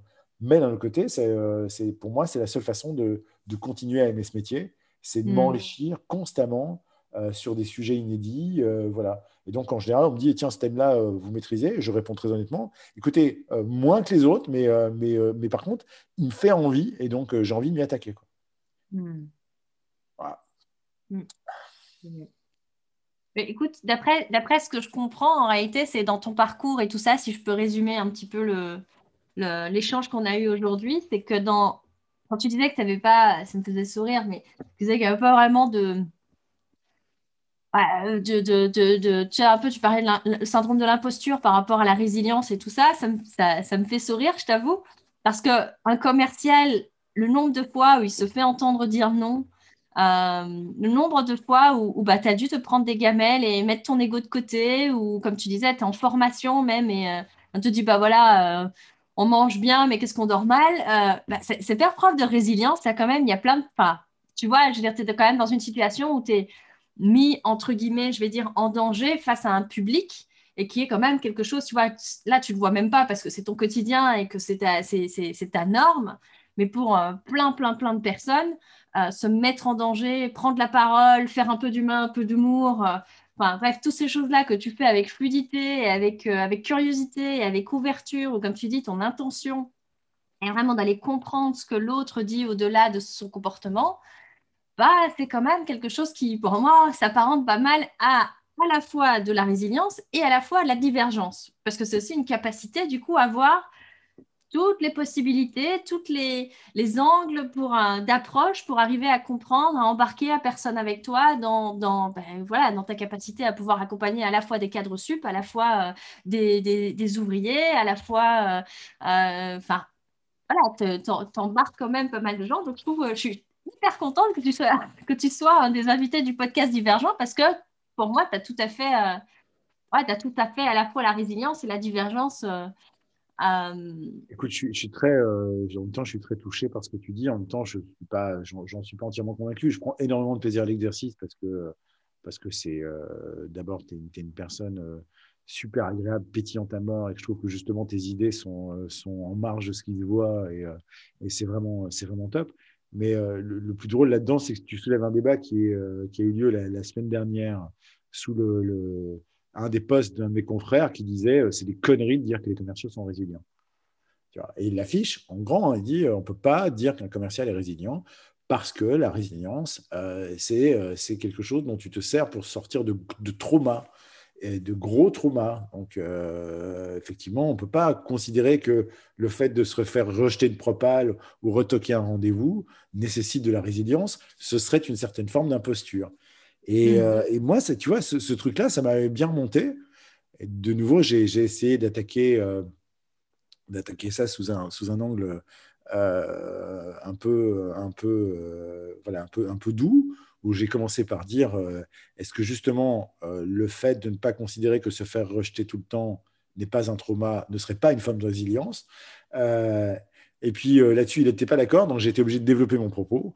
Et euh, mon propos, il est qu'en fait, je pense que les commerciaux font preuve de résilience, que les formateurs font preuve de résilience. Tout le monde fait un peu preuve de résilience, même si c'est euh, pas la même. Et euh, je me souviens quand j'avais été, j'avais été formé en, thérapie, on, parlait souvent de ce qu'on appelle aujourd'hui les micro-traumas. donc on a le, on a le maxi-trauma où où tu peux avoir tout ce que tu peux imaginer, que ce soit dans une situation de violence, une situation de guerre, une situation d'abus, euh, voilà, ce que je ne vais pas nommer, mais qu'on peut tous imaginer, euh, des blessures que tu peux garder à vie et qui peuvent te changer une personnalité euh, de fond en comble, et sur lesquelles, effectivement, tu vas devoir faire preuve, à un moment donné, une grosse dose de résilience pour pouvoir l'intégrer. Mais ne doit pas négliger non plus ces espèces de micro-traumas du quotidien qui font que te faire dire mille fois qu'on t'aime pas, euh, te faire rejeter 100 euh, fois par quelqu'un que tu aimes, euh, t'entendre dire tout le temps que tu es nul, que tu es lent, que tu es bête, ou, euh, ou que, je sais pas, machin travaille mieux que toi, voilà. Et donc, ça, c'est tout le micro-trauma que tu peux avoir dans, l'éducation, mais dans la vente aussi, hein, t'entendre dire tous les jours que ton, que ton d'abord, que ton travail, c'est de la merde parce que tu es un vendeur et que tu oses à peine dire que tu vends de peur de déclencher, c'est c'est ah, vendeur de tapis, vendeur d'aspirateur, machin truc, au point, au point même que tu n'emportes pas le titre. Euh, mhm. avoir peur ensuite d'aller déranger un client, de décrocher ton téléphone et de donc réapprendre qu'en fait on ne dérange pas les gens, on les interrompt, mais bon, ça c'est pas la même truc. Et voilà, et avoir peur de ça, donc déjà tu as peur, tu vas au rejet, tu te fais effectivement rejeter, ça te met des timbres à l'âme quand même d'une certaine façon même quand tu as une bonne relation avec le gars, t'attendre à ce qu'il rejette ta proposition, qu'il essaie de négocier, qu'il essaie pour la négocier de taper dans ta valeur, et que même au bout d'un an, deux ans, trois ans, il va avoir des accidents de qualité de service, qu'il va pas être content, qu'il va te rejeter, qu'il va te refoutre la faute dessus. C'est des mises en danger permanentes. Et donc, c'est des mises en danger qui touchent ton ego. Et à partir de ce moment-là, pour moi, c'est des micro-traumas répétés. Et à un moment donné, il faut comprendre qu'en face de ça, tu es obligé de mettre une espèce de micro-résilience permanente qui te permet de dépasser ça. Mais quand tu regardes mon métier où tous les jours, tu vas avoir 10 nouvelles personnes qui t'attendent parfois avec un fusil planqué en disant Mais c'est qui le connard qui vient nous apprendre à vendre? Ça fait 15 ans qu'on sait vendre. Mm-hmm. Bah, effectivement, oui, sur les, sur les 15 premières minutes, bah, tu dois faire preuve de Allez, cheer up, on y va, les gars. résilience, je m'oublie un peu, je me lance. Mais tu vois, je suis en train de donner une formation à, pas mal de gens, un gros opérateur à distance, sur comment faire des présentations impactantes. Et, une des dernières choses que je leur montre, c'est pour, travailler sur le trac et le stress, je leur montre une photo magnifique de quelqu'un qui saute en parachute, prise juste d'en dessous. Donc, tu vois l'avion au-dessus et la personne qui a. Et j'ai dit, euh, euh, je sais que prendre la parole, pour pas mal de gens, c'est compliqué, c'est un gros stress, euh, c'est un gros trac et ça vous crée de la, crée la panique. Et je voudrais juste vous rappeler qu'il y, a aussi des, gens dont le hobby est de se jeter de la porte d'un avion qui pourtant fonctionne très bien, tu vois, à la base. et voilà. Et je, je te garantis que même s'ils adorent faire du saut en parachute, au moment où ils se jettent, ou dans les, cinq premières secondes avant de se jeter dans le vide, ils ont quand même la trouille, euh, ils ont les boules. Et, ça fait partie presque à la limite du, du plaisir qu'ils vont avoir. Ils l'intègrent là-dedans, ce frisson-là. Si on mm. n'avait pas cette volonté à dépasser nos peurs, nos craintes et les choses qui nous tétanisent, bon sang, on aurait des montagnes russes plates et on n'en parlerait plus. quoi. Non, euh, on a des montagnes russes et on a un kiff quand on, quand on prend ce, cette trouille, cette, peur. On l'apprivoise jamais, parce qu'elle ne passe jamais totalement, mais quand on sait qu'immédiatement après, on va, avoir, euh, euh, on, va avoir tout le côté génial de, la réalisation, de l'exécution, euh, du, plaisir du plaisir du voyage, alors à ce moment-là, ça peut calmer. Et donc, l'idée même, de, l'idée même d'arriver à intégrer le rejet et les accidents de la vie dans tout ce qui nous arrive, bah, c'est de se rendre compte que sans eux, il ne peut rien t'arriver. Et le plus mmh. tragique dans ta vie, c'est qu'il t'arrive rien. Mmh. Là, je vais, euh, je, je, je, je, vais faire ma mini-nette jusqu'au bout, mais, euh, mais c'est Amélie Poulain, quoi. c'est l'homme de verre qui lui dit il faut aller se cogner à la vie. Il faut aller se cogner à la vie. C'est en se cognant à la vie qu'on apprend. Moi, je ne peux pas parce que j'ai les os, euh, qui pètent, mais vous n'avez pas des os en verre. Mmh. Allez vous cogner à la vie. Quoi. Et effectivement, finalement, la, la, somme du vrai toi, bah, ça va être, ça, ça, va pas être juste le beau bébé que tu es et qui aura pris 50 euh, euh, à 60 kilos si tu es une fille et 80 à 90 kilos si tu es un garçon. Voilà, tu, tu n'es pas le, cette espèce de gros amas de chair qui va grandir. Tu es euh, tout ce que la vie aura mis en toi et boxé autour de toi qui va faire qu'en fait, tu es toi. Donc, si tu as envie de savoir qui, qui t'es, ben, va, va rencontrer des, des, des, accidents de la vie. Je t'en souhaite pas des gros, parce que effectivement ça fait ça fait extrêmement mal. Mais d'un autre côté euh, le, cadeau en général derrière si tu sais le prendre et c'est ça la résilience il est génial. Mais aussi les petits je veux dire euh, ne vis pas que dans une société de confort euh, où tout devient très facile. Va faire des choses un peu compliquées difficiles va faire des choses qui te font peur tous les jours. Je ne sais plus quel auteur disait fais une chose par jour qui te terrifie. Fais quelque chose tous les jours qui te fait peur et comme ça, effectivement, tu arriveras à comprendre que derrière, euh, une fois que, tu, une fois que tu, auras dépassé ta peur, tout, devient possible. Donc, voyez, moi, tous les jours, quand je prends une salle, j'ai peur. Quand j'ai un client qui m'appelle pour me demander une formation, j'ai la trouille. Je me dis, est-ce que je vais être bon? Est-ce que je suis la bonne personne? Est-ce que je vais savoir? Est-ce que je maîtrise assez bien le thème? Et tous les jours, bah, tous les jours, je pousse ma pierre jusqu'au moment où après, euh, j'ai des gens qui me, qui me disent, ah, c'était top. Et, ça ne s'arrête jamais. Et même pour avoir fréquenter des, plus âgés que moi, qui ont plus, encore plus d'heures de vol au compteur, euh, quand tu leur parles de ça, les yeux dans les yeux, alors que c'est des types euh, formidablement connus, ils te regardent en blanc des yeux, ils disent Putain, ça passe jamais alors Eh ben non, ça passe jamais. Non, non, c'est ça le truc. C'est si, sisyphéen. C'est Camus qui dit. Euh, qui dit à la fin du, mythe de Sisyphe, je pense, il dit il faut, il faut imaginer Sisyphe comme étant heureux. Mm. Euh, voilà, donc, euh, mais tous les jours, c'est un trauma de pousser son caillou jusqu'au bout avec l'espoir que peut-être on libère un jour de sa peine. Mais au moins, il a un truc à faire, il le fait bien. Et, euh, c'est finalement, de façon complètement inattendue, ça donne du sens à sa vie. Hmm. Hmm. Voilà, si j'en crois ce que j'ai lu sur le quatrième de couverture de, de, Camus, évidemment. c'est ça. J'ai dû le télécharger en Cooper en audio libre. Ben écoute, euh, ouais, il y a, tellement de choses. J'aurais du mal à résumer en fait euh, tout ce que tu nous as partagé aujourd'hui. Euh, et du coup, j'aurais envie de te proposer un peu comme, comme exercice de mot de la fin. Enfin, moi, j'ai retenu plusieurs choses. Après, en vrac, mais c'est ce qui m'a ce qui m'a impacté. C'était dans, dans, ta stratégie en fait de divergence ou de résilience, j'entends qu'il y a une partie où, où tu relativises beaucoup, où tu finis par te dire, ben finalement il y a toujours pire que moi et finalement, moi, je m'en tire pas trop mal. Donc, c'est une sorte de foi, tu parlais de foi, de foi que finalement, tu as une bonne étoile qui veille sur toi quelque part et qui va quand même te permettre, euh, d'une manière ou d'une autre, en fait, d'arriver à, aller de l'avant. Donc, il y a, y a, y a, y a, a cet aspect-là. Puis, tu parlais aussi de, là, par contre, c'est presque une, un apprentissage de sagesse que tu nous as parlé de cette notion de comparaison. finalement, avec les réseaux sociaux, en plus, c'est facile de se comparer. Euh, tu disais vraiment que euh, de, au final, on va toujours se comparer ben, les, jeunes filles avec Instagram sur, euh, sur, des, sur des modèles ou sur LinkedIn au niveau professionnel où on va se dire, ah, mais machin, il a fait mieux que ci et que là. Et ça, par contre, ça va plutôt avoir tendance à, inhiber la résilience, à plutôt, euh, plutôt euh, avoir un effet euh, inverse du coup.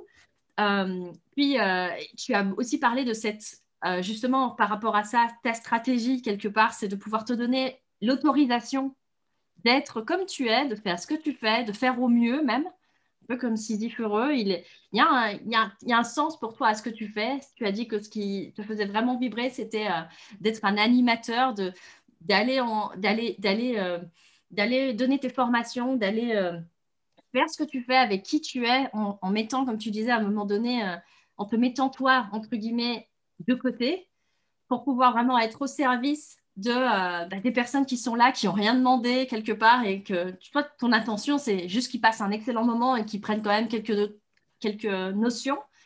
tu as aussi as parlé aussi de cette volonté de tu vois, de, vouloir, en faisant ce que tu fais, avec qui tu es euh, au jour d'aujourd'hui, ben, de pouvoir, l'espoir en tout cas, de dire, ben, OK, au dernier jour de ma vie, moi, si je sais que j'ai impacté ne serait-ce que deux, deux vies, deux personnes qui ont eu un, vraiment un moment eureka, un moment aha, euh, ben, moi, je suis l'homme le plus heureux du monde.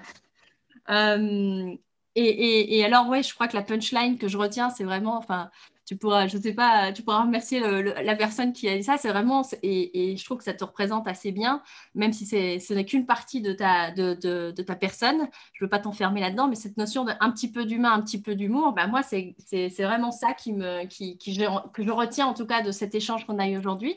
Mais ça, c'est ma façon de voir les choses. Moi, ce que j'aimerais maintenant te proposer, c'est de, avec tout cet échange et le résumé que je viens de faire en express euh, de tête, euh, qu'est-ce que tu aurais vraiment envie de transmettre aux personnes qui ont écouté cet échange aujourd'hui et que tu dis, OK, bah ça, c'est vraiment le message que j'ai envie de porter, j'ai envie d'amener euh, euh, voilà, aux, auditeurs du podcast Divergent? C'est compliqué ce que tu me demandais. C'est très intéressant d'entendre le résumé que tu fais. Je, vais juste euh, juste apporter une précision ou deux euh, rapide, mais euh, effectivement, euh, changer deux vies, ouais, mais, mais pas juste changer avec un moment. ces deux vies-là, elles doivent mm. vraiment changer d'orientation. À, un moment, par, par, contre, je, j'en bouffe tous les jours. C'est ça, ça c'est, c'est mon essence.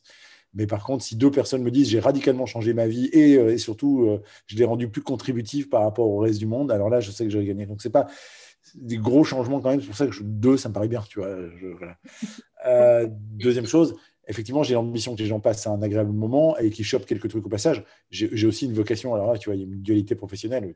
Euh, il faut qu'ils apprennent des choses et qu'ils ressortent là euh, sachant, savant, doués.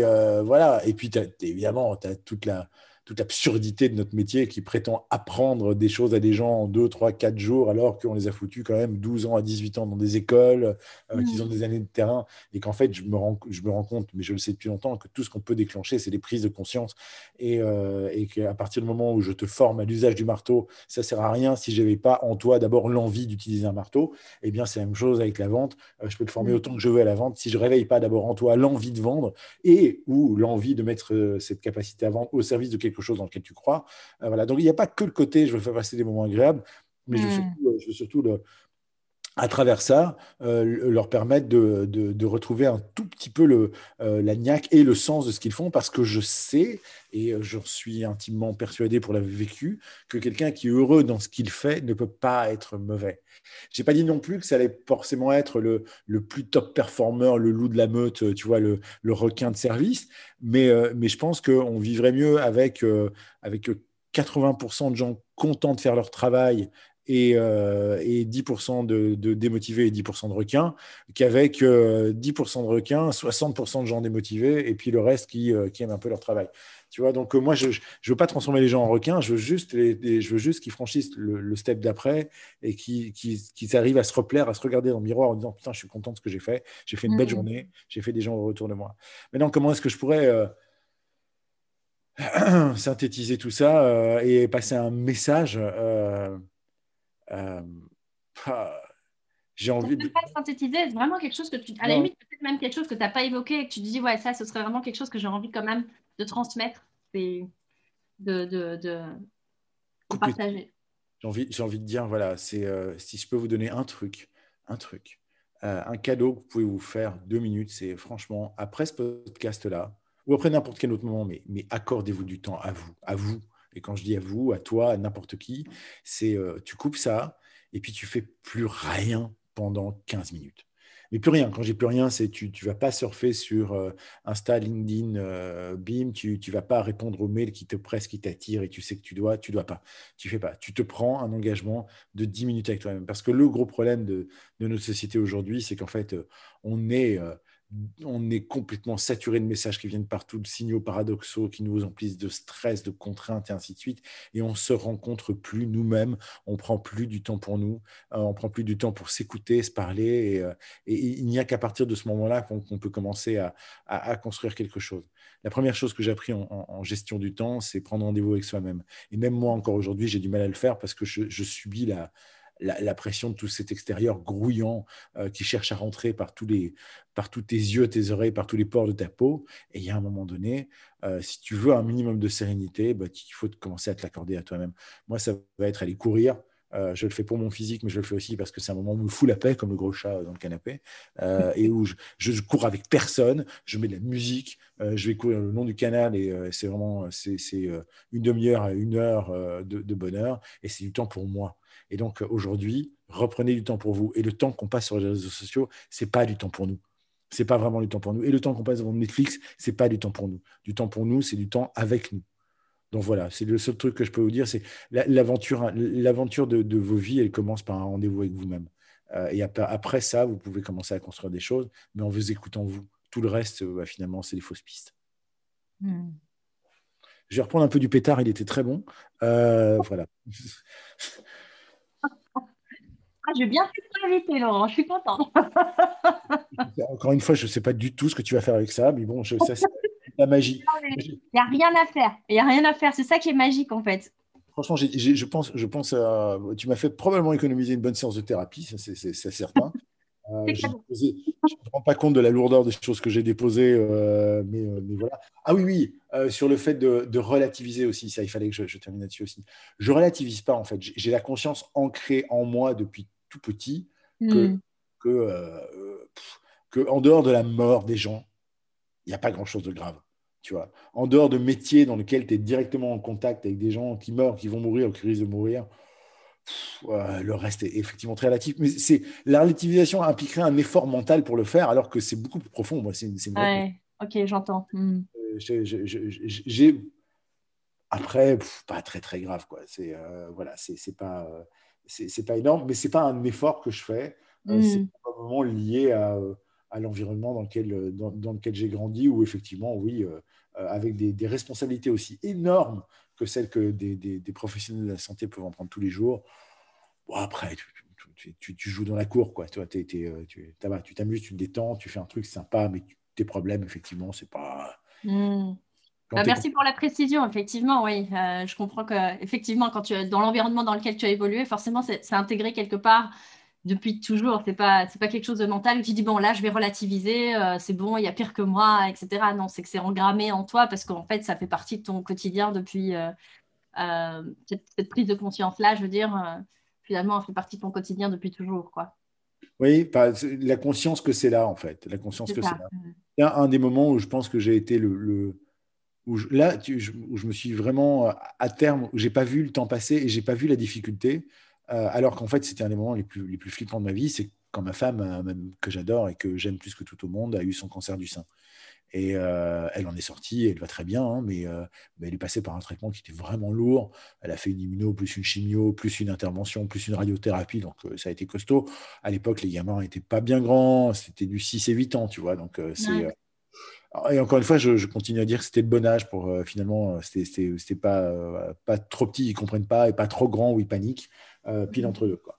Eh ben, alors que tu vois, je ne m'attribue pas toujours beaucoup de qualités positives et que je me trouve, je me trouve parfois un peu faible et un peu lâche. Et eh ben là, sans même, sans même réfléchir, j'ai trouvé la, juste place et la juste posture. Parce que là, je savais, là, je savais que c'était grave. Hmm. il n'y a pas eu un moment de panique. Quoi. Euh, j'ai soutenu. Elle, je l'ai vu vraiment encaisser ça de façon très difficile, alors que c'est une battante du feu de Dieu. Et j'ai vraiment encaissé ça en me disant bon, bah, là, là, là, on y est. Là, ça pourrait être gênant. Là, ça pourrait être compliqué. Euh, et je vais, je vais donner tout ce que j'ai. Je vais soutenir autant que je peux et, euh, et, je vais être là. Et en fait, on a traversé ça magnifiquement bien, bon, euh, en dehors de tous les problèmes euh, physiques, ça peut, psychologiquement, je pense qu'on a été très fort, on a traversé ça super bien. Et quand on regarde cette période en arrière, on se dit, bah, euh, waouh, ça semble déjà si loin, et on a traversé, on a traversé de façon tellement forte que, effectivement, voilà. Donc j'ai toujours cette conscience du, pire qui est là, qui, te note, qui t'attend, et, et, ça te donne effectivement en permanence cette conscience que finalement, tout le reste est, est, si peu important et que tout le reste peut être assimilé à de la chance, en fait. Donc voilà. Mais pour le réaliser, ben, on coupe les messages externes.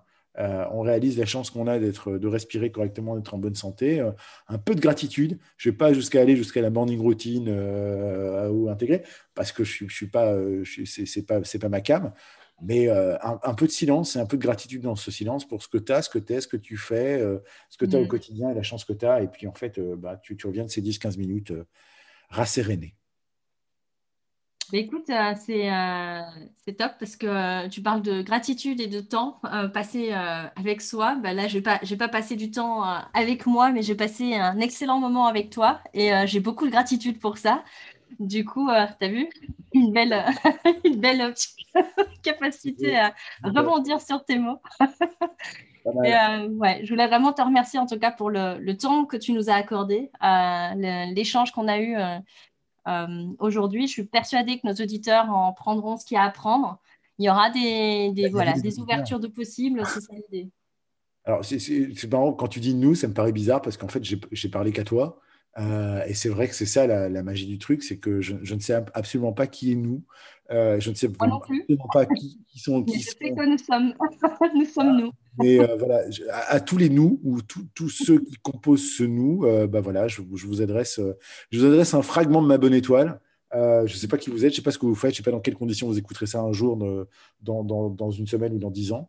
Euh, ou pas d'ailleurs, mais, euh, voilà, je vous souhaite all the best et, euh, vraiment bravo pour ce que tu fais parce que c'est super riche et c'est parce que c'est toi que j'ai vraiment voulu prendre ce temps-là pour, pour avoir cette, cet étalage indécent, mais, mais cette expérience assez intéressante. Merci beaucoup Laurent et du coup bah, à, à très bientôt pour de futurs étalages quand le Covid sera fini. Ça marche, merci Sandra.